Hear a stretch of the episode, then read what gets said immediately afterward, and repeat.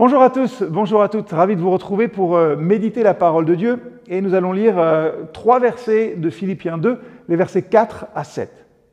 Ne faites rien par esprit de rivalité ou par gloriole, mais avec humilité considérez les autres comme supérieurs à vous-même. Que personne ne cherche son propre intérêt, mais que chacun de vous pense aux autres. Ayez en vous les sentiments qui étaient en Jésus-Christ, lequel, existant en forme de Dieu, n'a point regardé comme une proie à arracher d'être égal avec Dieu.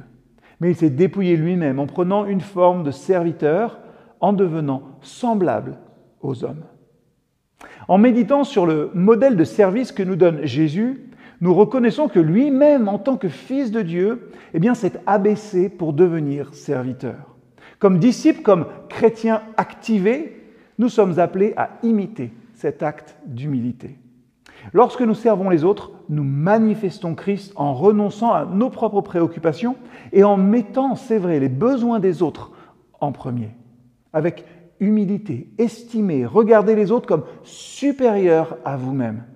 Il n'est pas question ici de ressentir, il n'est pas question ici de faire des études comparatives, de prouver que les autres sont un, mais il est question d'estimer les autres supérieurs à nous-mêmes, de les regarder comme supérieurs à nous-mêmes. L'évangile, hein, tout simplement, est tourné vers les autres, vers Dieu que nous devons aimer, et puis vers les autres que nous devons aimer et aussi servir, aider.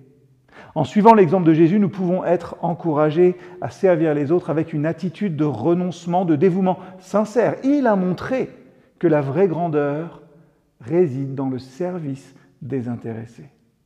Se dépouiller de soi-même est, au fond, bien peu de choses finalement par rapport à ce que notre Seigneur a fait pour nous. Qui sommes-nous en effet?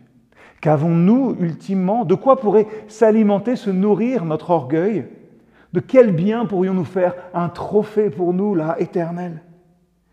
Quiconque ne se sent pas dépouillé en présence du Fils de Dieu qui s'est lui-même dépouillé n'a rien de commun avec lui. C'est extrêmement fort, mais c'est aussi cela que redit notre vision ici à l'Église M. Alors un défi. Prenons l'initiative de chercher dans notre vie, dans notre Église, mais aussi ailleurs, des initiatives de service dans notre entourage. Pouvons-nous sacrifier notre confort pour le bien des autres, tout comme Jésus a sacrifié sa vie pour nous.